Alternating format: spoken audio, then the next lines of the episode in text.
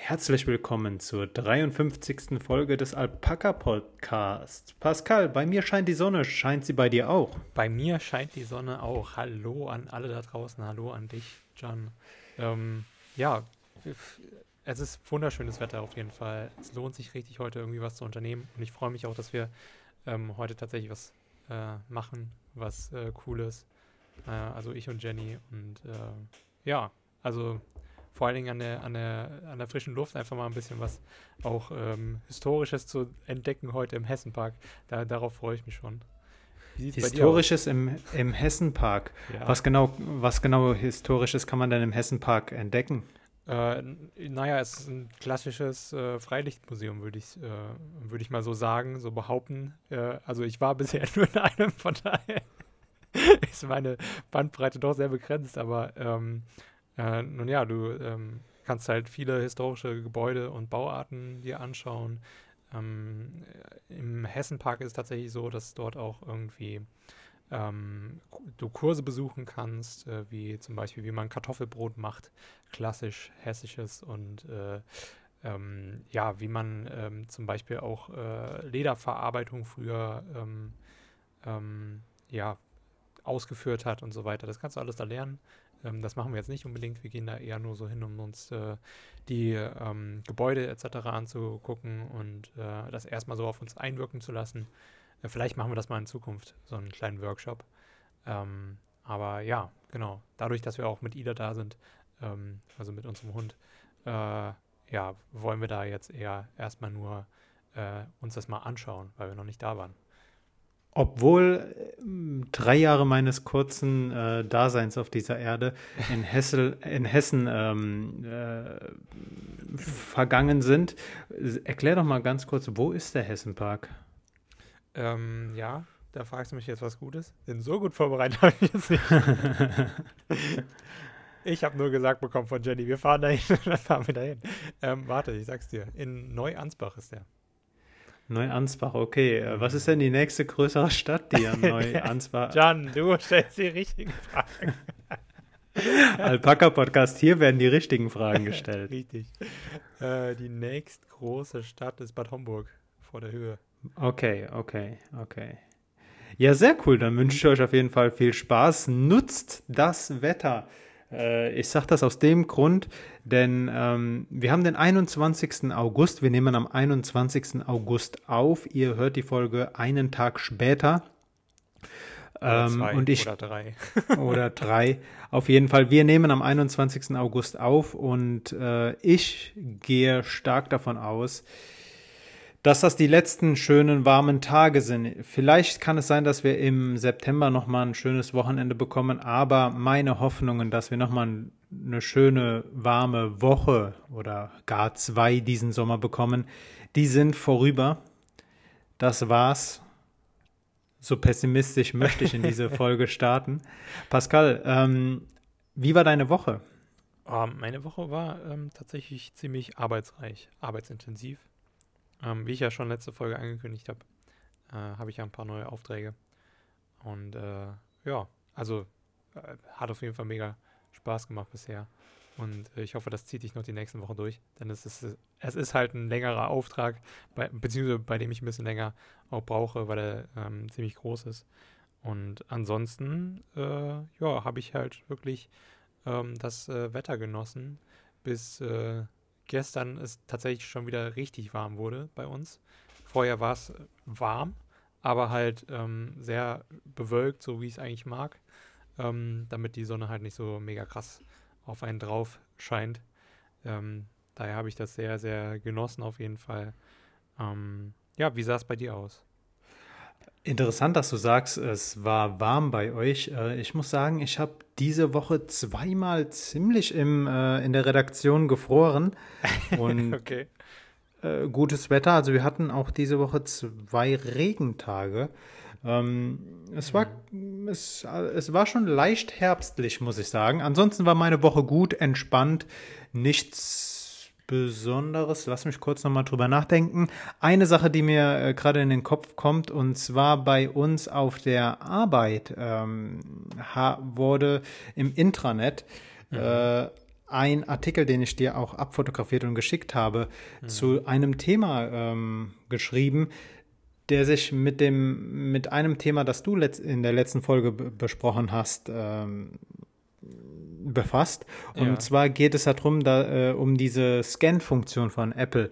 Mhm. Und ähm, da ich ja irgendwas mit Medien mache, ähm, also es gibt mehr, es gibt, glaube ich, 60 äh, Journalistenverbände aus Europa, die sich äh, dagegen aussprechen, dass Apple diese Funktion einführt. Äh, Nochmal kurz, um, um euch abzuholen und auf den aktuellen Stand zu bringen. Also Apple plant ähm, zum Kinderschutz und zur Prävention vor Kindesmissbrauch und, vor, und ähm, um die Verbreitung von äh, sexualisierter Gewalt in Bildern oder Videoform plant Apple den Scan von ähm, Daten, die auf ihre iCloud hochgeladen werden.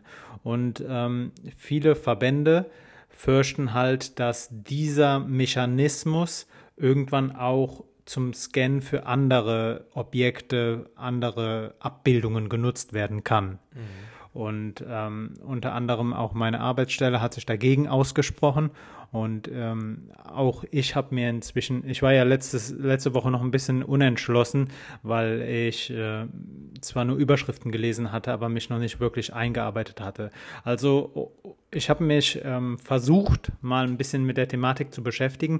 Scan ist nicht der richtige Ausdruck, denn wenn man sich ähm, mit dem Mechanismus befasst, die, die künstliche KI wird nicht das Bild an sich scannen. Äh, das Bild wird ein, also das Bild wird zu einem Hash, zu einem Code umgeschrieben. Heißt, jedes Bild, jede Abbildung wird einen Code bekommen.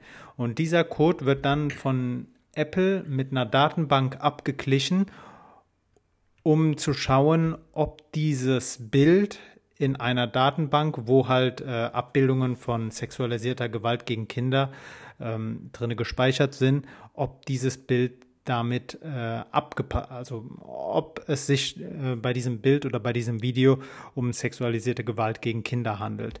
Und ähm, wenn es so sein sollte, dann äh, jetzt kommt ein, ein Schritt, den ich nicht ganz nachvollziehen kann, dann wird ab einer Anzahl von 30 Treffern diese Apple ID, also das ist der Account, womit den jeder Apple-Nutzer benötigt, wird dieser Apple-Account gesperrt und die Kontaktdaten werden nicht direkt an eine Ermittlungsbehörde weitergegeben, sondern an eine Organisation, die sich mit der Bekämpfung von äh, Kindesmissbrauch beschäftigt. Äh, also, genau. Und ähm, ja, man, also Apple hat gesagt, diese, diese, diese Trefferanzahl von 30 Treffern, die könnte man im Nachhinein noch verändern. Apple hat aber auch gesagt, dass dieser Algorithmus fehleranfällig ist. Ähm, ja, ich, wie gesagt, teile den, äh, teile den, den, die Skepsis vieler Journalistenverbände und ähm, halte das ganze Vorgehen an, also die Intention ist natürlich wieder nobel, selbstverständlich. Kindesmissbrauch zerstört das Leben von Kindern, meist auch lebenslang und sollte verhindert werden. Allerdings, ob es, ob das Scannen, das Durchsuchen von Bilddateien von ganzen Bildmediatheken von iPhone und iPad-Nutzern oder generell allen iCloud-Nutzern das richtige Mittel dazu ist, Weiß ich nicht. Äh, bin ich, wie gesagt, da stelle ich auch die gleiche Frage, die ich letztes Mal gestellt habe. Ich glaube nicht, dass Personen, die äh, solches Material auf ihren Endgeräten haben, dass sie das in die iCloud hochladen. Ich glaube, die bewegen sich im Darknet. Ich glaube, die sind, äh, was ihre, ihre Verschlüsselungsmethoden angeht, schon etwas versierter leider und ähm, somit schwieriger durch so einen Mechanismus zu fassen. Aber äh, da habe ich keine Einblicke. Ich halte halt einfach nur ähm, diesen Mechanismus, dass man Objekt, dass man Bilder und Obje äh, oder Mediatheken nach bestimmten Objekten scannt, für äußerst gefährlich. Ich kann mir vorstellen, dass irgendwann Druck auf Apple ausgeübt wird, so dass gegebenenfalls nicht allzu demokratische Staaten dann sagen, wenn Apple weiterhin Dienste in deren Ländern äh, zur Verfügung stellen möchte, dass sie dann auch ähm, den staatlichen Ermittlungsbehörden äh, Treffer dass Apple auch nach anderen Motiven suchen muss und dass dann äh, Treffer direkt auch an staatliche ja. äh, Behörden. Aber da brauchen wir auch gar nicht auf nicht nur auf nicht demokratische äh, oder nicht so demokratische Staaten äh, ja, zu referieren. Es reicht ja schon, wenn wir die USA oder Großbritannien nehmen, die ja gerade was mhm. Überwachung angeht, ziemlich weit oben sind. Und das wäre für die halt nochmal so ein kleines Gimmick, sage ich mal. Ne? Auch wenn die auf jeden schon Fall. grundsätzlich äh, schon tatsächlich viel Daten sammeln, denke ich. Auf ja. jeden Fall. Äh, als weiteres hat, glaube ich, ähm, oder es, es ist eine, eine, Überlegung, die auch hier in der EU debattiert wird, ob man äh, diesen Scan-Mechanismus nicht auch für Messenger-Dienste einführt. Mhm. Äh, Apple hat da auch eine eigene Überlegung und zwar, dass ähm, wenn Eltern können bei Apple einen Eltern-Account einstellen, heißt, äh, das Handy von Kindern ist speziell präpariert. Wenn diese Kinder dann über den Apple-eigenen Messenger, also die Nachrichten-App, äh, Bilder verschicken. Ich habe das so verstanden, dass, der, dass äh, die künstliche Intelligenz dann erkennt, wenn äh, Nacktbilder verschickt werden, dass dann die Eltern eine Benachrichtigung bekommen. Mhm. Ähm, äh, natürlich ebenfalls wieder mit dem Sinn dahinter, Kinder zu, Kinder zu schützen und so weiter. Aber auch da gibt es halt Kritik, die ich in Teilen nachvollziehen, äh, in Teilen verstehen kann. Erstmal ist das ein ganz harter Eingriff auch in die Privatsphäre des Kindes, wo man alleine schon mal drüber nachdenken sollte, ob das gerechtfertigt ist. Zweitens äh, wird oder wurde in den Artikeln, die ich gelesen habe, das Beispiel von LGBTQ Jugendlichen genannt, die dann dadurch gegebenenfalls äh, geoutet werden könnten mhm. und das dann zu Problemen führen könnte. Also die ganze Thematik ist äußerst, ähm, ja, weiß ich nicht, hat mich äh, zum Denken angeregt, besonders weil ich halt so ein krasser Apple-Nutzer bin und das auch schon lange und ähm, ich nutze auch die iCloud und ich weiß es nicht, ich finde es nicht cool, äh, dass alle meine Datensätze dann gescannt werden, auch wenn sich keine Menschen meine Bilder anschauen.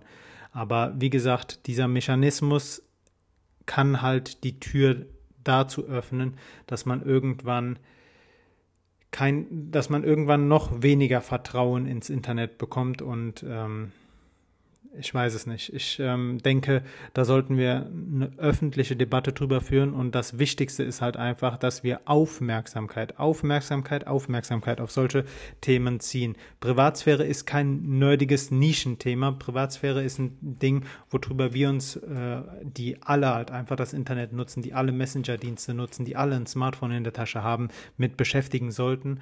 Und äh, deswegen denke ich, tun wir beide gut damit, dieses Thema auch kurz nochmal in dieser Folge besprochen zu haben, Pascal. Ja, definitiv. Ja, und äh, wo wir generell jetzt auch schon bei Technik sind. ähm, ich As usual. ja, wie immer eigentlich. Wir haben eigentlich in jeder Folge irgendwie was mit Technik zu tun, ähm, weil es ja auch einfach so mega interessant ist. Eine, eine Sache, ähm, äh, die ich gelesen habe die Woche, ähm, ja, ging auch ähm, in problematische Regionen von Technik. Ähm, aber es war tatsächlich keine extreme hohe Technologie, die da ähm, angesprochen wurde, sondern es war Excel und Google hm. Sheets. Hm. Genforscher haben nämlich ein ganz großes Problem, denn seit äh, 2014, zumindest wurde ab 2014, ähm, haben das äh, verschiedene, äh, verschiedene Arbeiten untersucht, ähm, ja, Fehler gefunden aufgrund von ähm, ja, Autokorrekturen der beiden Programme. Ähm, die haben nämlich tatsächlich ähm, Gendaten verfälscht. Und so müssen jetzt über 11.000 Artikel neu ähm, wirklich angesehen werden und manuell verbessert, damit die Ergebnisse wieder stimmen. Okay, das, das ist krass. Ist schon sehr, sehr, sehr heftig. Ähm, und äh, ja, Also wirklich große Veröffentlichungen waren auch beispielsweise noch 2020, obwohl man schon seit 2014 weiß, dass dieses Problem auftreten kann mit ähm, neueren Versionen von Excel und Google Sheets, ähm, sind 2020 698 ähm, äh, Fehler wieder bekannt geworden, ähm, die eben in großen Publikationen ähm, veröffentlicht wurden auch. Das ist wirklich krass. Das Ja. ist, äh, also generell ähm, Thema Autokorrekturen. Ich glaube, das fing an bei uns damals auf dem, auf dem, auf dem Schulhof. Da hatten wir uns ja schon Scherze über die Korrekturen Mhm. von T9 und so weiter gemacht. Ja, T9, das war so freudig. Also Schlimm. Ähm, ich selbst stelle ja manchmal fest, wenn, mm, wenn mein Computer meine Eingaben korrigiert. Und ich muss sagen, Mac hat eine sehr, ähm, eine sehr patriarchale Korrektur, also korrigu- korrigiert sehr, sehr viel. Und ähm, besonders wenn du Begriffe nutzt, die nicht im Duden stehen, werden die Ja. halt sehr oft abgeändert. Und das merkst du nicht direkt.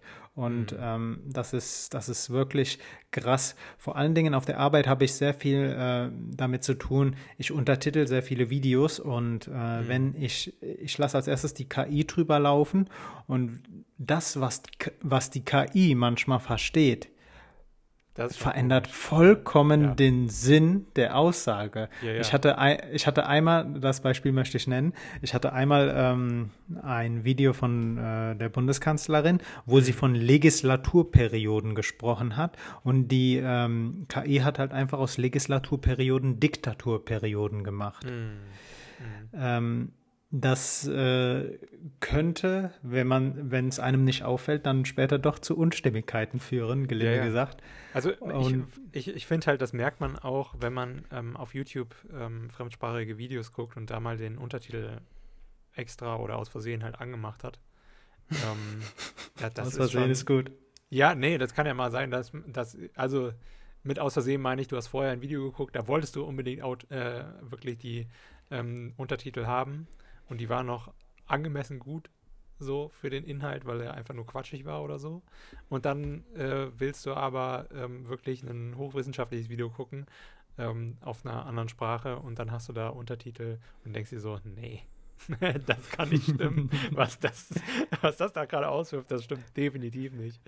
Und, Aber, ähm, aber wenn, wenn du, wenn du die Erkenntnis hast, dass das nicht stimmen kann, das ist ja schon mal eine sehr gute Erkenntnis und schützt dich vor Fehlern. Aber wenn es dann, wie du gesagt hast, in Excel-Tabellen dazu kommt, dass Excel oder Sheets Gendaten abändern oder Ja. halt in Anführungszeichen korrigieren, das ist schon krass. Das ist wirklich krass. Ja, ja. Pascal, äh, wenn, wir, wenn wir schon gerade bei Genen sind, ähm, Moderna, eine, Moderna. eine der großen äh, BioNTech-Unternehmen, Mhm. äh, die jetzt durch die Impfstoffproduktion zu der Pandemie äh, ziemlich an Bekanntheit gewonnen haben. Moderna startet oder hat diese Woche ihr, ihre erste Phase, ihre erste Testphase zum Impfstoff gegen HIV äh, Mhm. begonnen. Was ich äußerst interessant finde, ähm, 56 Probanden sind es.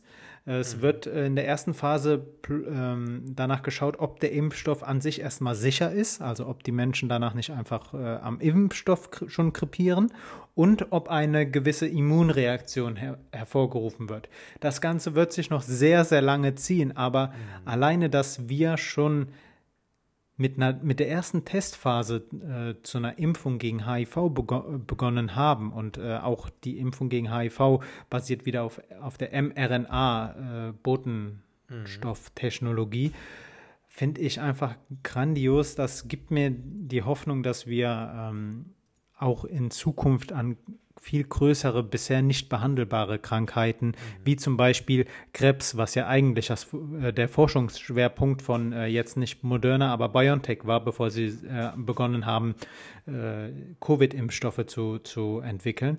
Ich hoffe, dass wir halt einfach irgendwann, hoffentlich in naher Zukunft, Impfstoffe bekommen, die heute noch nicht behandelbare Krankheiten zumindest lindern können. Ja, BioNTech hat ja auch ähm, in diesem Jahr angefangen, tatsächlich mit 200 Probanden äh, einen Impfstoff mehr oder weniger ähm, gegen Krebs auch zu testen. Mhm. Die sind ja auch ähm, noch in der Stufe 1, genauso wie Moderna jetzt mit dem HIV. Ähm, ähm, ja, mit, der mit dem HIV-Vakzin. So. Ähm, und äh, also wirklich extrem krass. Was ich noch sagen wollte zu dem Excel-Ding, ähm, ja. ich kann auf jeden Fall empfehlen, R und Python ähm, sich mal anzuschauen. Das benutzen wir an der Uni und das ist richtig, richtig gut, wenn man das ähm, mal sich so ein bisschen reingefuchst hat. Es ist halt ein bisschen schwieriger, so gerade Python, dadurch, dass es eine Programmiersprache ist und so weiter. Aber beides sind tatsächlich eher, ähm, was Programmiertechnik und sowas anbelangt, schon eher einfachere Sachen, die man benutzen kann. Äh, zum Beispiel mit RStudio und sowas ähm, hat man gar nicht so viele, ähm, ähm, braucht man gar nicht so viele krasse Programmierkenntnisse. Da reicht es, wenn man die eine Tabelle nebendran aufhat äh, mit allen möglichen Befehlen, die man gebrauchen kann. Das wollte ich noch kurz dazu sagen. Aber mega geil, dass äh, Moderna auch da jetzt dran ist, neue äh, Impfstoffe zu kreieren. Und mRNA scheint halt wirklich auch irgendwie ein ziemlich cooles, äh, ja, ein ziemlich cooles ähm, Teil zu sein, so äh, an Forschung, ähm, was man jetzt gefunden hat. Eine ziemlich coole Technologie zu sein, so wollte ich sagen mRNA ist, ja. eine, ist, eine, ähm, ist eine Botenstoff, äh, eine, eine, Technologie, äh, Botenstoffe zu, für Impfzwecke äh, zu nutzen, die es schon ziemlich lange gibt. Also ich glaube, in den 70ern hat man angefangen, daran zu forschen und ganz oft wurden die Forschungen verworfen. Äh, lange galt auch mRNA, also Forschung an mRNA, einfach nur als Verbrennung von Fördermitteln. Ähm, dass jetzt mRNA in der Covid-Pandemie unser Ausweg, ich sag's mal so, so, so pathetisch, ist, mhm. das ist schon grandios. Also ich hoffe, dass man an dieser Technologie weiter forscht und ähm, hoffentlich können wir auch irgendwann, wie gesagt, damit Krankheiten äh, behandeln, die heute noch nicht zu behandeln sind. Mhm. Ja, aber wo wir auch bei Technologien sind, ähm, das kommt mir gerade noch in den Kopf, habe ich tatsächlich gar nicht auf meinen Zettel geschrieben, aber ich habe gestern noch einen Artikel gelesen, dass man jetzt in den USA es geschafft hat, äh, tatsächlich kurzzeitig eine Kernfusion hervorzurufen. Ähm, man, äh, also ich weiß jetzt gerade nicht, ob das gut ist oder schlecht. also ganz kurzzeitig, für ein paar Millisekunden, äh, gab es eine kleine Sonne auf der Erde. ah, okay, okay. Ja. Ähm, also ziemlich ähm, cool. Ähm, sie benutzen da halt wirklich die stärksten Laser, die es äh, bisher auf dem Planeten gibt, um dann halt eben damit auf äh, Wasserstoff, ähm, ähm, auf, ich glaube, Tritium und noch einen anderen Stoff, halt wirklich äh, ziemlich krassen Wasserstoff, ähm, halt äh, drauf zu schießen und zu hoffen, dass halt eben sowas ähnliches entsteht wie eine, wie ich schon sagte, wie so eine kleine Sonne. Ähm, und sie haben es tatsächlich auch wirklich geschafft, eine ähm, Kernfusion ähm, hervorzurufen, die halt wirklich 70 ähm, Prozent stärker war als, ähm, als die Energie, die sie reingeschickt haben. Und äh, das äh, ist schon richtig, richtig, richtig cool und ein Meilenstein in der, in der Kernfusionsforschung. Ähm, und äh, ich bin mal gespannt. Ja, sie also, haben natürlich noch einige Probleme, ne? Ähm, die sie auch tatsächlich in äh, wissenschaftlichen Artikeln ähm, noch näher beschreiben. Aber äh, ja, es sieht, äh, es sieht tatsächlich für die Kernfusion mal seit ähm, mehreren Jahrzehnten, in denen sie erforscht wird, gut aus. also du sagst, ja. äh, also ähm, ich habe dich richtig verstanden. Hm. Man hat mehr Energie rausbekommen, als, als dass man, man ein, also exogen nennt man das, glaube ich, ne? Ähm, keine Ahnung. Exogen, ich glaube Exogen und Endogen. Endogen heißt, du gibst mehr Energie rein, als du rausbekommst. Halt, du musst, äh, das sind halt meistens Prozesse, die du äh, nur dadurch am Laufen hältst, indem du andauernd Energie reingibst. Ähm, ich möchte jetzt keine Beispiele nennen. Ähm, und Exogen heißt, du, du gibst einmal Energie rein und dieser Prozess gibt dann mehr Energie ab, als er eigentlich benötigt, um am Laufen zu halten. Ah, okay. In der, äh, in der Medizin nennt man das anscheinend so. Auch Medizin der, weiß ich nicht. Hier steht halt, ähm, also je, Google sagt mir bei Exogen, dass äh, es halt außerhalb des Organismus entsteht und von außen her in den Organismus irgendwie eindringt oder so. Keine Ahnung. Exogen. Vielleicht meinst du auch Exotherm oder sowas? Exotherm, das könnte natürlich auch sein. Exotherme Reaktion, yes, genau.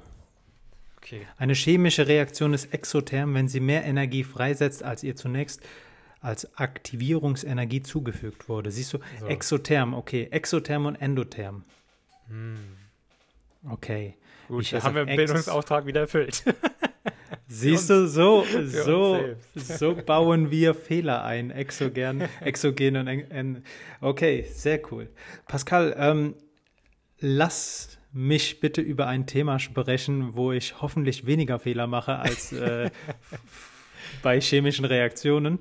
Ähm, ich habe mich diese Woche hingesetzt und sieben Besonderheiten zur Bundestagswahl 2021, die in, oh, oh, für alle, die es noch nicht wissen, fünf Wochen stattfindet, ähm, herausgeschrieben. Und zwar sind das, ähm, das sind jetzt einfach Sachen, die mir aufgefallen sind und mhm. äh, auf die ich einfach nur mal kurz eure deine Aufmerksamkeit äh, richten möchte. Und zwar, mhm. die erste Besonderheit ist, die Amtsinhaberin tritt nicht wieder an. Heißt, wir haben keinen Kandidaten mit Amtsinhaberbonus. Der Amtsinhaberbonus spielt mhm. bei Wahlen eine recht große Rolle, weil der Amtsinhaber immer ein höheres mediales äh, Interesse schon vor der Wahl äh, genießt und dadurch natürlich bessere Chancen hat, seine eigene Person, seine eigenen Positionen, seine eigene Partei äh, ins rechte Licht zu rücken heißt äh, oder generell einfach ähm, seine ei äh, eigenen Positionen ähm, nach außen zu tragen. Er ist halt einfach präsenter und äh, Google SEO mag ihn. genau, genau. Er hat einen höheren Marktwert. Er hat einen höheren Marktwert. Ein weiterer interessanter Punkt, der vielleicht jetzt nicht direkt was mit der Wahl zu tun hat, aber wieder mit der Amtsinhaber, Amtsinhaberin. Und zwar, das ist, Frau Merkel beendet ihre Karriere in Anführungszeichen freiwillig. Heißt, sie tritt nicht wieder an. Sowas gab es in der deutschen Geschichte äh, noch nicht. Ein, wir hatten noch bisher noch keinen Bundeskanzler, der freiwillig abgetreten ist. Heißt, unsere Bundeskanzler wurden immer abgewählt. Sowas mhm. haben wir dieses Mal bei der bei dieser Bundestagswahl zum ersten Mal. Äh, dazu kommt dann auch noch, dass Frau Merkel andere Rekorde hält, wie zum Beispiel ähm, ist sie seit 16 Jahren Bundeskanzlerin. Das hat bisher nur Helmut Kohl geschafft, äh, mhm. vier Legislaturperioden. Und ähm, das führt halt auch dazu, dass viele Personen nur Merkel als Bundeskanzlerin sich vorstellen können. Ähm, ganz kurze Quizfrage: Wer war Bundeskanzler oder Bundeskanzlerin vor Merkel? Genau. Gerhard Schröder, genau. Ja. Wie, wie, gesagt, 16 Jahre ist eine sehr, sehr lange Zeit, besonders für jüngere Personen. Ähm, kommen wir zum nächsten Punkt und das ist auf jeden Fall ein Spezifikum dieser Wahl die Ausgangslage der Machtverhältnisse. Wir haben drei Parteien, die theoretisch die Möglichkeit hätten, den Auftrag zur Regierungsbildung zu bekommen. Das gab es in der Geschichte der Bundesrepublik ebenfalls noch nicht. Wir haben die Grünen, die erstmals neben der CDU und SPD die stärkste Kraft im Land werden könnten. Und äh, wir haben noch fünf Wochen. Alleine wie viel in der letzten Woche an Prozenten sich verschoben hat, es ist alles noch offen und ich äh, finde, dass diese Wahl so unglaublich interessant wird. An mhm. diesen Punkt möchte ich anknüpfen und komme deshalb zu Punkt 4. Es ist ja so, die stärksten Parteien bekommen auch, oder zumindest war es bisher immer so, die stärksten Parteien bekommen auch immer die meisten Direktmandate. Direktmandate heißt, jeder weiß, bei dieser, bei äh, einer Bundestagswahl hat man zwei Stimmen. Ihr wählt einmal eine Landesliste einer Partei und ihr wählt den Direkt, einen der Direktkandidaten aus eurem Wahlkreis. Deutschland hat 299 äh, Wahlkreise, heißt, ihr könnt eine Person direkt in den Bundestag wählen. Das ist die Person, die aus dem Wahlkreis die meisten Stimmen bekommt. Überhangmandate entstehen dadurch, wenn eine Partei mehr Direktmandate bekommt, als sie Prozente hat, heißt, dass sie dann eigentlich mehr Plätze im Parlament hätte, als ihr zustehen, dann bekommen die anderen Parteien Überhangmandate, damit das wieder ausgeglichen wird. Aufgrund der Konstellation, dass wir dieses Mal drei Parteien haben, die soll, die halt fast gleich auf sind, wird es dazu kommen, dass wir übermäßig viele Überhangmandate bekommen werden, beziehungsweise erstmal übermäßig viele Direktmandate von unterschiedlichen Parteien. Das wiederum führt dazu, dass die restlichen Parteien äh, sehr viele Überhangmandate bekommen werden. Das alles führt dazu, dass wir nach der Wahl, und das ist jetzt schon sicher, den größten Bundestag aller Zeiten bekommen werden. Ähm, aus eigener Erfahrung kann ich sagen, die Verwaltung, die hinter dem Bundestag steckt, hatte jetzt schon Probleme, Räumlichkeiten für all die Abgeordneten, für all die Büros, für alle Parteien zu finden. Und das wird nach der Wahl nicht weniger unproblematisch.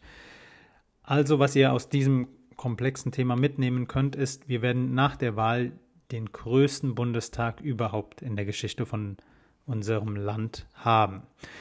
Ich möchte zum Punkt 5 kommen und das sind die Re Regierungskonstellationen. Das ist nämlich auch ein Ding, das wir bisher noch nicht gesehen haben. Aktuell, und da kann sich jetzt noch einiges verändern, aber aktuell ist es so, wenn wir am Sonntag wählen würden, hätte keine Zweierkonstellation die Möglichkeit, eine Mehrheit zu bilden. Heißt, wir brauchen für jede Mehrheit im Parlament mindestens drei Parteien. Daraus ergeben sich aktuell drei äh, ergeben sich aktuell mög mehrere mögliche Regierungskonstellationen. Ich habe jetzt manche ausgeschlossen, wie zum Beispiel eine, Kon äh, eine Regierungs äh, wie zum Beispiel eine eine Koalition aus ähm, FDP, AfD und CDU, weil diese vorher schon ausgeschlossen wurden. Offensichtlich oder klar ist auch, die CDU würde nicht mit der Linken ko äh, koalieren, deswegen werde, werde ich jetzt auch keine, ähm, keine Koalition aus Grüne, CDU und Linke nennen. Aber mögliche Regierungskonstellationen für nach der Wahl wären zum Beispiel eine Jamaika-Koalition, die Flagge von Jamaika ist schwarz-gelb-grün, heißt CDU, Grüne, FDP. Möglich wäre aber auch, sollte eine Regierung ohne die CDU zustande kommen, dann wäre es am wahrscheinlichsten eine Ampel, bestehend aus SPD, Grünen und FDP. Da gäbe es zwei Möglichkeiten. Wenn die Grünen stärkste Kraft wären, dann könnte es eine grüne Ampel werden, heißt, äh, die Grünen würden ins Bundeskanzleramt ziehen. Eine andere Möglichkeit wäre aber auch, dass wir ein Linksbündnis bekommen. SPD Grüne Linke nennt sich dann R2G bzw. Rot-Rot-Grün. Eine andere Möglichkeit, und die haben wir aktuell in zwei Bundesländern, das ist Sachsen-Anhalt wie auch Brandenburg, wäre eine Kenia-Koalition CDU, Grüne, SPD relativ unwahrscheinlich, weil die SPD gesagt hat, äh, dass man nicht nochmal mit der CDU bzw. mit der Union in eine Regierung gehen würde. Hat man allerdings auch vor, äh, vor der letzten Wahl gesagt. Das sagt man immer. So, so ist es. Eine andere und, die und damit die letzte mögliche Konstellation wäre eine Deutschlandkoalition. Bei der ist es interessant, dass wir die auf Landesebene noch nicht haben. Deutschlandkoalition Schwarz-Rot-Gold beziehungsweise CDU, SPD, FDP. Ähm, ein weiterer Punkt, den ich als interessant erachte und den es als erstes oder zum ersten Mal bei dieser Bundestagswahl gibt, ist, die AfD wird als Partei rechts der CDU zum ersten Mal wiedergewählt. Daraus resultiert der Anspruch auf Fördermittel für eine eigene parteiennahe Stiftung, die auch schon in, in Vorbereitung ist. Und ähm, erstmals seit der Gründung der Bundesrepublik Deutschland wird es dazu kommen, dass eine. Darf man die AfD rechtsextrem nennen? Ich glaube ja, ne? Das weiß ich nicht. Okay, also. ich mach's aber einfach mal, ja, dass man die, auch. dass eine rechtsextreme Partei im Bundestag, im Bundestag bleibt. Ähm, ein weiterer Punkt, der interessant ist und aktuell noch recht wenig Aufmerksamkeit bekommt, ist, die Freien Wähler standen noch nie näher an den Toren des Reichstags als zu dieser äh, Bundestagswahl. Bei einer letzten Prognose wurde die Partei die, Frei, äh, die Freien Wähler mit 3,5 Prozent betitelt berechnet oder wurden ihr zugeschrieben. Sollte es dazu kommen, dass die Freien Wähler auch in den Reichstag bzw. in den Bundestag einziehen, hätten wir nach der Wahl ein Parlament mit sieben Parteien. Das gab es noch nie. Mhm. Das ist schon crazy. Und ein letzter Punkt, den ähm, ich jetzt allerdings nicht als Spezifikum für diese Bundestagswahl nenne. Wir haben über die letzten Wahlen, über die letzten Legislaturperioden, und das ist jetzt der letzte Punkt, zu dem ich komme, einen immer ansteigen, einen immer größer werdenden Anteil von Briefwählern. Und auch bei dieser Wahl werden wir mit in etwa 28 Prozent, also jede vierte Stimme wird per Briefwahl abgegeben werden. Das führt dazu, Briefwähler müssen sich früher entscheiden. Heißt, du wirst nicht kurzfristig deine Wahl in der Wahlkabine treffen, sondern musst dich vorher schon entscheiden, wen du wählst. Ähm, das wenn man, wenn man sich anschaut, ähm, besonders Personen, die immer wieder die gleiche Partei wählen, die wissen halt schon vorher, ergibt sich daraus, die wissen schon vorher, wo sie ihr Kreuz machen werden. Heißt, der Anteil der unentschlossenen Wähler ver äh, verliert oder gewinnt an Wichtigkeit, wie man es halt nimmt. Das Partei, äh, das Pass, Das, Pascal, waren meine siebeneinhalb Besonderheiten für die Bundestagswahl 2021. Ich hoffe, ich konnte euch ein paar Sachen, konnte euch ein paar Sachen heranführen, die für mich, vielleicht auch für euch interessant waren und ähm, konnte euch damit zum Denken anregen. Mhm. Okay, was sind deine Lieblingsfarben? Meine Lieblingsfarben. Ähm, ich habe viele Lieblingsfarben. Ähm, ich finde es auf jeden Fall so interessant, dass wir so viele Möglichkeiten zu, äh, haben, Farben zusammenzusetzen und daraus resultierend auch vielleicht eine sehr bunte Regierung bekommen. Mhm. Ähm, ich bin gespannt. Ich äh, bin gespannt, möchte aber noch mal äh, dazu sagen, nur weil wir jetzt gerade keine zwei Parteien haben, die zusammen eine Mehrheit bekommen, heißt das nicht, dass es in fünf Wochen immer noch der Fall sein wird. Also ähm, wir werden sehen. Aktuell ist alles offen und. Ähm, also möchtest du nicht deine Lieblingsfarben nennen? okay. Ich, ich überlege es mir und vielleicht mal, äh, wir haben ja noch fünf Wochen, vielleicht. Du kannst ähm, mir auch einfach nach dem Podcast erzählen. das mache ich auf jeden Fall. Das mache ich auf jeden Fall. Okay. Ja, so. Ähm, uh, das war viel Politik. Willkommen zurück an alle, die jetzt abgeschaltet haben. Nein, Quatsch. ähm, ja, ähm, lass uns einfach mal jetzt, äh, wo wir schon harten Politik-Tobak hatten, einfach mal über was wirklich Wichtiges. Ja, Nein, nicht Wichtiges. Nein, über, über die simplen Sachen der, der, der, ähm, ja, die simplen Sachen des Lebens einfach philosophieren. Und zwar Eisteesorten. Denn. Ich sag ja das Wichtige im Leben. Eisteesorten. Das Eistee, das tolle Getränk, das ihr im Sommer oder auch von mir aus im Winter schön mit Eiswürfeln gekühlt ähm, bestimmt mal getrunken habt. Ähm, in eurer Kindheit zumindest. Oder immer noch trinkt. Ähm, denn es kommen tatsächlich momentan so viele Eisteesorten neue auf den Markt, beziehungsweise was heißt Eisteesorten? Eher Marken. Die Sorten sind immer die, wieder dieselben.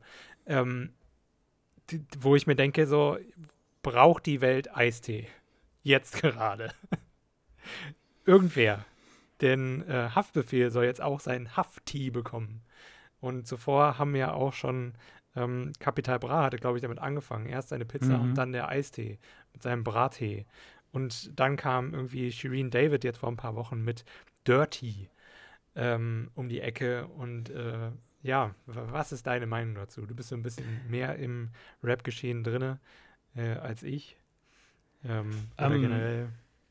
Ja, ich höre auf jeden Fall viel Deutschrap immer noch, früher mehr als heute, aber ähm, ja, ist nicht, ist nicht ganz an mir vorbeigegangen, dass jetzt sehr viele Personen mit einem eigenen Eistee ähm, um die Ecke kommen. Dass äh, Haftbefehl, der Rapper aus Offenbach, jetzt auch seinen eigenen ähm, Eistee rausbringt, war mir nicht bewusst, somit habe ich was Neues durch dich gelernt. Und ähm, ich bin leidenschaftlicher Deut na gut, inzwischen nicht mehr, aber ich bin leidenschaftlicher Eisteetrinker. Mhm. Ähm, ich kann dir sogar sagen, dass ich diese Woche mir drei Flaschen Eistee gekauft habe. Also so in, ich habe ein Auge auf meinen Eisteekonsum.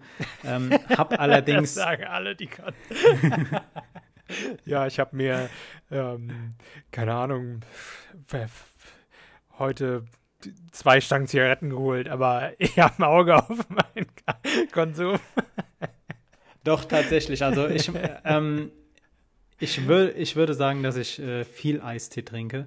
Ähm, tendiere aber eher dazu, meinen Eistee selbst zuzubereiten. Also ich hm, koche ja, Tee selber ja. auf, äh, süß ihn dann und ähm, Das denke ich mir halt auch immer, wenn ich Eistee sehe.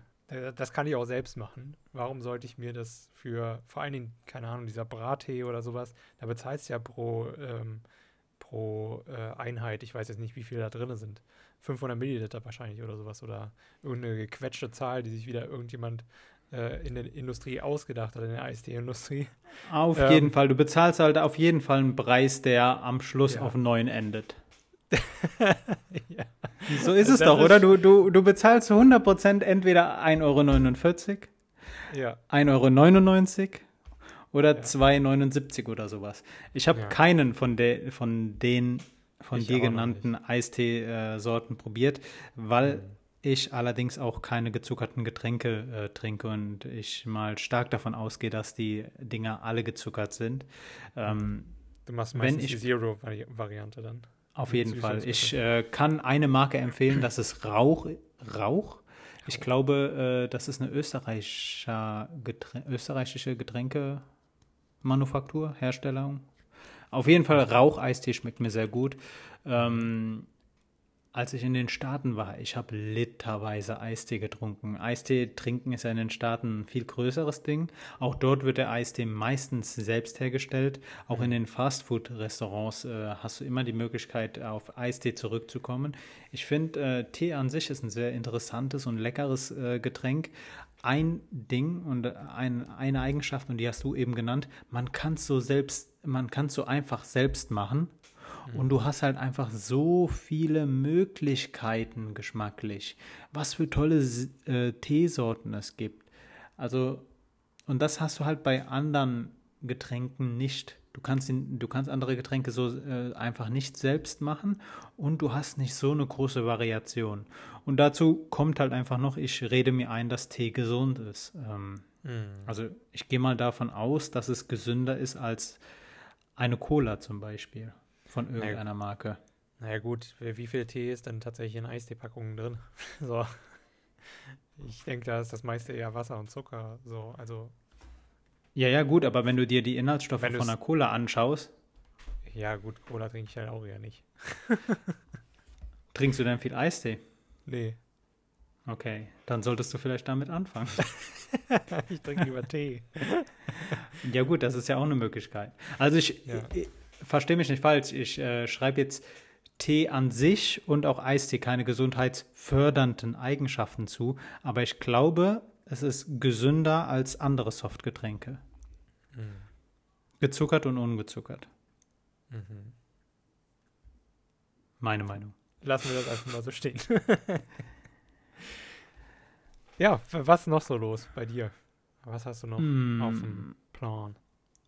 Auf dem Herzen habe ich eigentlich noch eine Sache. Ich suche einen Laufschuh. Falls da jemand äh, einen guten Laufschuh für äh, längere, also für Long Runs empfehlen könnte, wahrscheinlich äh, meistens auf Asphalt und für mittelschwere bis schwere Läufer, dann äh, bin ich froh über jeden Tipp, den der uns erreicht über postfach podcastde Hatte Adidas Was liegt jetzt eine neue, ähm, einen neuen Laufschuh rausgebracht, der ähm, ich weiß nicht, irgendeine so neue Technik, ich weiß nicht mehr.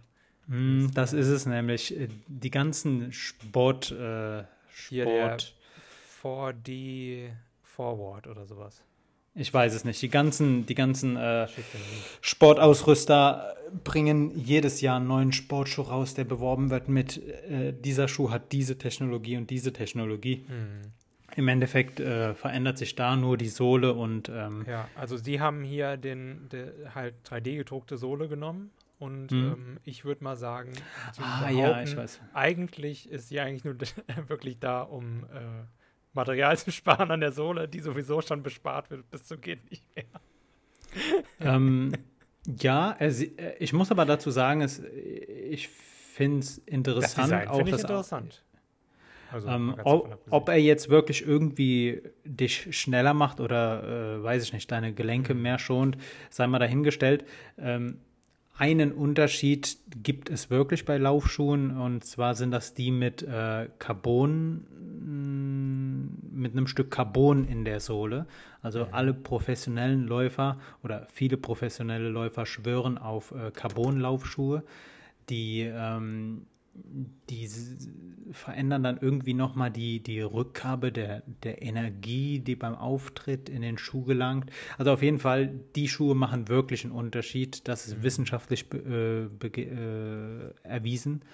Ja. Ähm, aber die kosten dann auch ein gewisses Stückchen Geld. Ja, hier diese Schuhe sollen halt auch irgendwie mal die, die vertikale Kraft dann quasi steigern, wenn du dann irgendwie äh, äh quasi vom Auftritt quasi wieder deinen Fuß in die Luft erhebst und dich ähm, halt eben im Prinzip abstößt vom, vom Boden, ähm, mhm. sollen die halt steigern, sodass du halt eigentlich viel schneller nach vorne läufst, als du es normalerweise tust. Irgendwie so ein Quatsch habe ich gelesen. also ohne jetzt den Sportherstellern irgendwie äh, was Böses zu unterstellen, meistens unterscheiden sich die Schuhe nur in der Farbe. Mhm. Ähm, selbstverständlich gibt es eine harte Sohle, eine mittelharte Sohle, eine weiß, weiche Schule mit äh, Sohle mit ein bisschen Dämpfung, mit einer weichen Dämpfung und so weiter und so fort. Aber das sind alles nur Nuancen. Also vertraut nicht auf die Werbung, die sagt, ihr werdet nur schneller durch den Schuh. Ein gutes Training macht euch schneller, aber nicht der Schuh an sich. Entscheidend ist der Läufer, der in den Schuhen steckt das äh, war jetzt noch so ein Thema, das mir diese Woche auf dem Herzen gelegen hat, weil ich auf der Suche nach einem neuen Laufschuh bin. Ähm, aber das äh, hatte ich jetzt eigentlich nicht vor, vor ähm, im, im, Podcast zu besprechen. Aber wie gesagt, falls jemand einen guten äh, Laufschuh oder mir eine gute Geschichte zu einem Laufschuh er erzählen kann, gerne äh, an podcast.alpaka-podcast podcast.alpaka-podcast.de, nee, Postfach at alpaka-podcast.de. Pascal, wir müssen unsere E-Mail-Adresse ändern. die ist viel zu lang, ne? die, die, ist ganz, ganz komisch. Ach, Quatsch. Was lag die denn noch diese es Woche ist, auf dem Herzen? Es ist auf jeden Fall verlinkt unten, beziehungsweise ihr könnt es nochmal in der Beschreibung nachlesen, ähm, bei Spotify etc. Also benutzt eure Finger. Okay, ähm, ansonsten habe ich tatsächlich noch was aus dem Leben, äh, beziehungsweise ein bisschen was, ähm, wie ich schon eben angekündigt hatte, an Themen, die äh, ja so ein bisschen einfacher sind. Und zwar OnlyFans. Die Plattform, uh. die Plattform, die quasi, ich weiß nicht, ich lasse dich vielleicht mal erklären, was, was findest du ist die Essenz von OnlyFans? Ähm, die Essenz. Ich ähm, glaube, die äh, OnlyFans unterscheidet sich dahingehend zu anderen Social Media Plattformen, dass du, glaube ich, bezahlst, um jemandem folgen zu dürfen und deren Bilder oder Videos zu bekommen, oder? Mhm.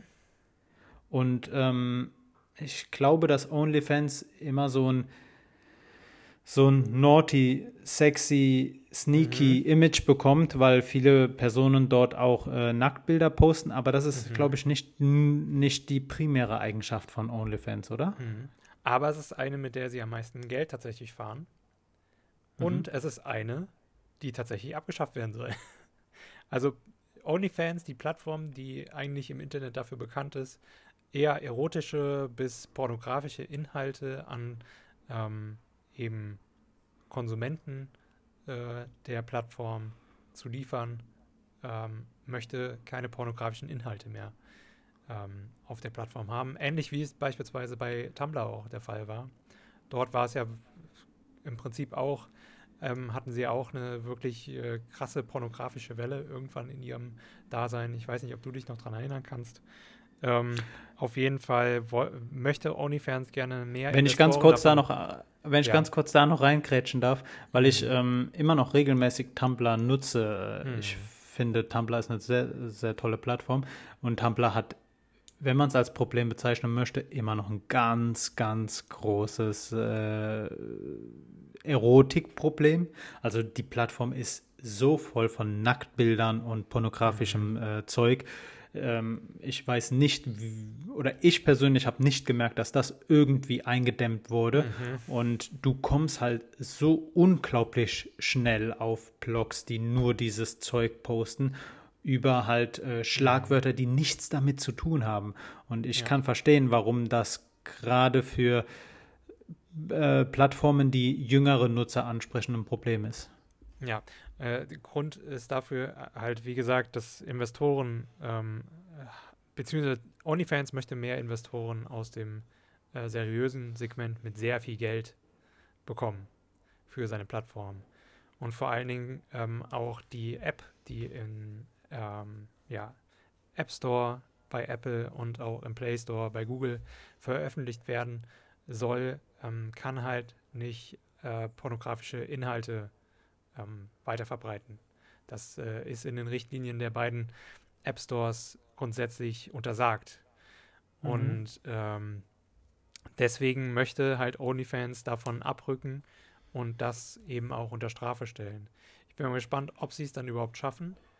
Ähm, und ob, sie, ob es sich dann halt nicht doch dazu entwickelt, dass eine Website bleibt und dann eben ähm, so ähnlich wie Tumblr endet, verkauft wird und äh, fertig. So im Prinzip. Irgendwie einfach nur noch existiert im Internet. Die ähm. Frage ist halt, für äh, welchen anderen Content würdest du bezahlen? Genau. Ja, da, das denke ich mir halt auch. Ich meine, okay, ähm, äh, so Plattformen wie Patreon beispielsweise oder Steady ja. ähm, zeigen ja, du kannst es auch ohne Erotik machen. Ähm, da machen das natürlich auch einige Leute ähm, erotische Inhalte teilen, ähm, aber bei weitem doch keine pornografischen. Und äh, dort ist es halt meistens so, dass zum Beispiel, nehmen wir mal irgendeinen YouTube-Creator, ähm, mir fällt jetzt beispielsweise der ähm, US-amerikanische, in Japan lebende ähm, Dogen ein. Der macht halt eben äh, ja, Japanischkurse, ähm, vor allen Dingen was halt eben Pitch Accent und sowas aus ähm, äh, anbelangt. Und er ähm, verbreitet halt einfach diese Kurse dann dort nochmal zusätzlich zu seinen YouTube-Videos, die er sonst macht. Mhm. Und dafür zahlen die Leute auch. Und das kann ich verstehen. Ähm, oder, weiß nicht, aus dem äh, wenn es um Erotik geht oder sowas, gibt es halt auch schon deutsche StreamerInnen, die dann tatsächlich äh, das auch schon auf Patreon machen. Ähm, weil sie sich sagen, nee, OnlyFans ist dann doch ein bisschen zu hardcore, was die Leute da sehen wollen. Und äh, OnlyFans nimmt zu viel Geld beispielsweise. Denn ich glaube, 30 Prozent jedes Abos bei OnlyFans gehen tatsächlich an OnlyFans selbst. Das ist krass. Ich meine, das, das Thema mit dem, mit dem digitalen Schutzgeld hatten wir ja schon mal, mhm. aber das ist einfach so krass. Ein Drittel, überleg ja, dir das. Vor allen Dingen, wenn du, wenn du dir überlegst, ähm, im letzten Jahr hatte OnlyFans einen Umsatz von über 6 Milliarden und hat 1,2 ja. Milliarden Gewinn gemacht. Das ist heftig. Das ist schon ziemlich, ziemlich heftig. Aber OnlyFans ist ja jünger als Patreon, ne? Patreon ist ja, ja. auch eine Plattform, die mhm bei der du monatlich äh, Patreon ist ja eigentlich dadurch groß geworden, dass man sagt, man unterstützt bestimmte Content Creator. Heißt, genau. Äh, man, man ist nicht mit der Idee daran gegangen, für den Content zu bezahlen, sondern man hat mhm. irgendwie so einen monatlichen Betrag immer gespendet, in Anführungszeichen. Genau. Also du hast im Prinzip du, äh, auch quasi so, die meisten benutzen so drei Modellpakete und liefern dann halt auch irgendwie nochmal einen kleinen Mehrwert. Früher mhm. hat es halt angefangen mit Newslettern oder sowas. Oder nochmal neben Instagram dann andere Posts quasi, die halt ein bisschen privater waren oder so. Ähm, so dass es halt quasi so eine kleine eingeschworene Gemeinschaft wurde, ähm, äh, die Patreon-Gemeinde, nochmal innerhalb der eigentlichen Community, die halt einen Creator hatte. Oder immer noch hat. ähm, so läuft das halt dort auf dieser Plattform ab und äh, OnlyFans versucht es ja auch mehr oder weniger, wobei das halt auch wirklich eher eigentlich so eine Plattform ist, womit die Creator, die darauf äh, publizieren und ähm, ja, ihre äh, Fotos dort teilen oder sonst irgendwie was, die wollen halt effektiv mit diesen Inhalten Geld machen. Und äh, mit nichts anderem so an sich. Ähm, genau. Hm, also da hm. gibt es halt auch schon viele, die machen auf OnlyFans teilweise mehr Geld als mit ihren ganzen anderen Sachen, die sie normalerweise machen. Ähm, vor allen Dingen Models und sowas und gerade auch in der Erotikbranche ähm, Darstellerinnen und Models, die fahren da wirklich, wirklich krasse Millionengewinne nur mit einzelnen Fotos ein. Also ich kann mir vorstellen, dass das für die Erotikbranche oder für Content äh, aus dem Spektrum oder Content, der halt so ähnlich funktioniert wie Erotik, dass mhm. das immer noch ein Modell ist, das über solche Apps, Plattformen, äh, Netzwerke funktioniert. Aber ansonsten sehe ich da keine Zukunft äh, für. Ich mhm. glaube, diese Woche hat ja YouTube auch diesen Thanks-Button einge eingeführt, also dass du äh, jetzt auch über YouTube direkt äh, Content Creatern irgendwie Geld spenden kannst. Ich glaube, dass die ganzen Plattformen nicht wirklich einen USP haben, der von anderen Plattformen nicht schnell übernommen werden kann. Ja, ich meine, YouTube versucht sich ja auch immer weiter zu einem ähm, Livestreaming-Giganten hochzubauen, wie Twitch es Auf jeden quasi Fall. ist. Und ähm, dieser Spenden-Button hat ja auch mehr oder weniger eher damit zu tun. Damit ähm, halt eben die Leute, die auf YouTube Livestreams veranstalten, dann halt eben auch so einen ähm, Button haben, wie er auch auf Twitch implementiert kann, werden kann, wenn man das möchte, auch wenn es auf einem anderen Weg geschieht, ähm, als äh, jetzt mit diesem Button. Ähm, und äh, YouTube hat ja auch schon vor einigen Jahren jetzt mittlerweile diesen Mitglieder-Button eingeführt, mhm, ähnlich mhm. den ähm, Twitch-Abonnenten ähm, oder Subs. Ähm, genau. Und äh, ja, wie du schon richtig sagtest, so ein OnlyFans-Ding kann halt auch ziemlich schnell eigentlich von den großen Plattformen, wenn sie es denn möchten, ähm, implementiert werden. Also das ist kein großer, extrem großer Schritt, würde ich mal sagen für die, ähm, gerade für YouTube nicht. Ähm, und ich denke, dass die genauso wie beispielsweise Clubhouse, ähm, was jetzt auch mehr oder weniger eine Funktion in verschiedenen Plattformen ist, ähm, ja, nicht so lange bestehen bleiben wird und kein Ding ist, was man jetzt mehrere Dekaden wirklich. Ähm, äh, Sehr gutes Beispiel, sieht. ja.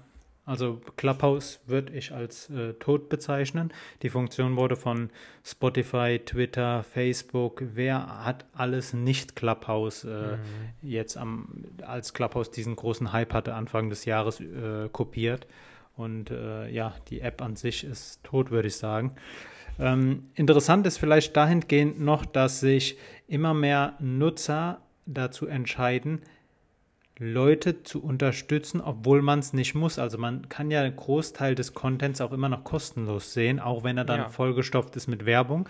Aber ich ja. äh, finde es interessant, wenn Nutzer sich dazu entscheiden. Und das mhm. ist, glaube ich, auch eine Eigenschaft, die noch auf Twitch früher aufkam als auf anderen Plattformen, mhm. äh, dass man sich selbst entscheidet und sagt, hey, ich unterstütze diesen Content Creator auch wenn ich den Content kostenlos bekomme, spende ich ihm einen gewissen Betrag. Mhm. Und ja. äh, das finde ich interessant.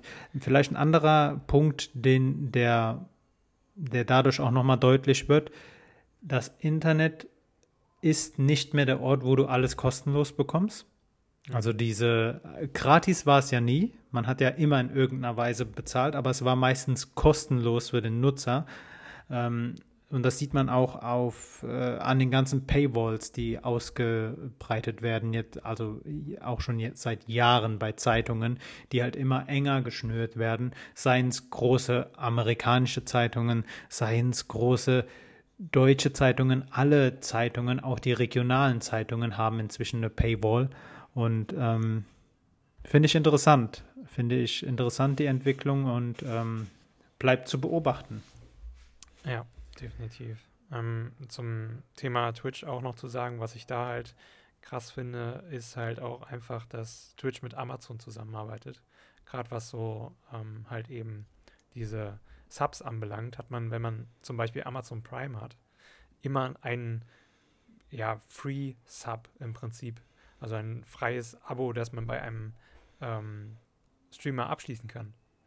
Ähm, okay. Das finde ich ziemlich krass, weil da gibst du effektiv tatsächlich sowieso nur das Geld aus, was du für dein Prime hast. Das heißt, wenn du grundsätzlich schon jemand bist, der wirklich viel bei Amazon bestellt und ähm, ja, die, dieses Prime-System verwendet, auch wenn es eher relativ äh, unnötig ist und äh, eigentlich mehr Geld kostet, wie du ja auch schon festgestellt hast.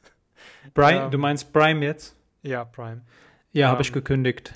Ja, ist es halt äh, wirklich eigentlich ziemlich cool, wenn man das hat, dass man dann halt eben auch jemand anderen mehr oder weniger ähm, kostenlos unterstützen kann und der dann halt von diesem ähm, Prime Sub oder Twitch Prime Sub dann eben neben Amazon auch was abbekommt davon. Das finde mhm. ich auch cool. Also das hat jetzt zum Beispiel YouTube nicht. Ähm, und ich denke, das ist äh, auch noch bisher das Alleinstellungsmerkmal von Twitch und Amazon, also diese Synergie. Ähm, wenn, sobald YouTube sowas hat, denke ich, äh, wird Twitch da auch, äh, ja, ich denke mal, ähm, sich noch was anderes überlegen müssen, womit sie äh, mehr Viewer behalten. Weil grundsätzlich ist es schon so, dass die Leute eher auf YouTube abhängen ähm, als zwingend auf Twitch. Und dass man bisher noch äh, so diese Teilung hat, ähm, um mehr Leute zu erreichen auf YouTube und um sie halt eben auf Twitch zu ziehen und dort daneben äh, Live-Viewer zu haben. Und wäre alles in einem auf YouTube, ähm, denke ich schon, dass da ähm, tatsächlich auch im Endeffekt mehr ähm, dort streamen würden. Äh, Twitch gehört ja auch noch äh, zum, zum, also Twitch ist ja Amazon, ne? Twitch gehört ja zum Amazon-Universum. Mhm, ja.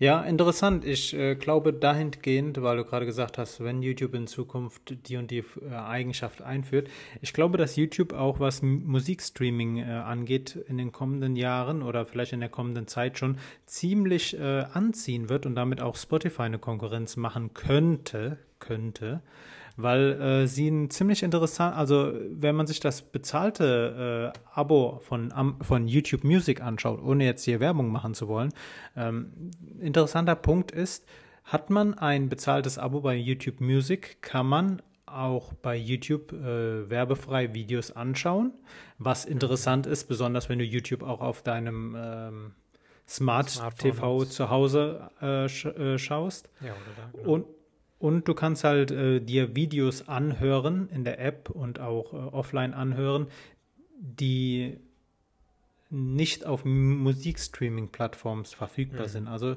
das, äh, ich glaube, dass YouTube Music äh, vielleicht zukünftig ein größeres Ding werden könnte. Ich habe mir den äh, Testmonat auch schon mal gezogen gehabt, bin allerdings aufgrund der Usability bei äh, Spotify geblieben. Man gewöhnt sich einfach so schnell an eine App, das ist krass. Und ja. äh, YouTube Music war, es war in dem Monat einfach nicht die Zeit für mich zu sagen, okay, ich gewöhne mich um. Mhm.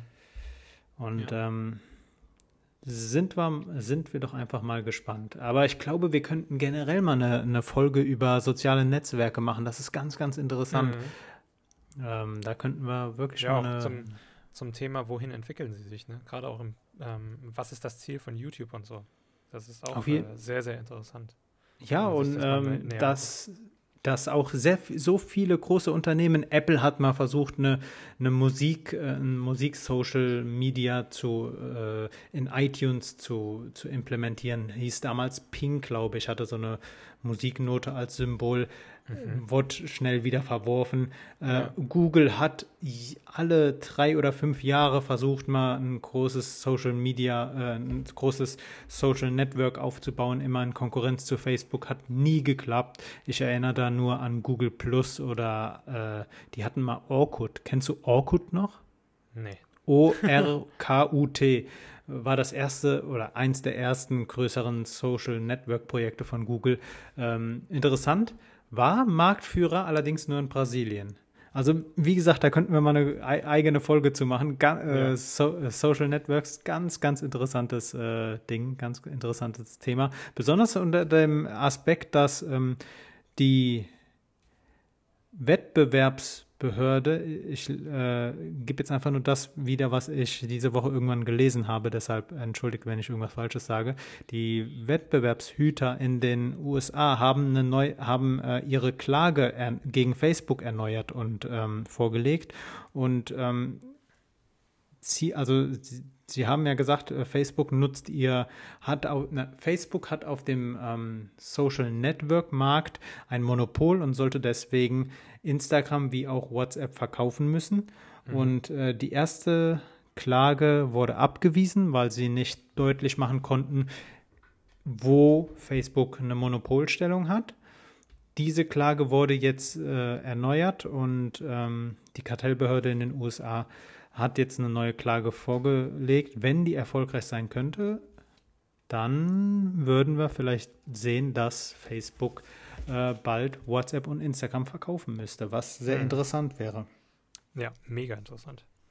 Ich meine, wir hatten ja auch schon in der letzten Folge das mit Giphy angesprochen. Mhm, mhm. mhm. Ja, auf jeden Fall. ja, also ja. wir haben schon wieder viel zu viel geredet. wir haben schon wieder so viel geredet, aber wie gesagt, die, die, den Gedanken sollten wir mal im Hinterkopf behalten, eine ja. ganze Folge äh, Social Network zu machen. Definitiv. Pascal, wir haben eine Stunde und fünf Minuten. Ähm, wir weisen hier nochmal ganz kurz darauf hin, wir sind auf Instagram, egal ob es verkauft wird oder nicht. Ihr findet uns dort, Alpaka Podcast. Ihr könnt uns auch eine E-Mail schreiben. Die Adresse haben wir diese Folge genannt, aber ich nenne sie gerne nochmal, so lerne ich sie auch. Postfach at alpaka-podcast.de. Schreibt uns einfach alles. Auf OnlyFans sind wir noch nicht.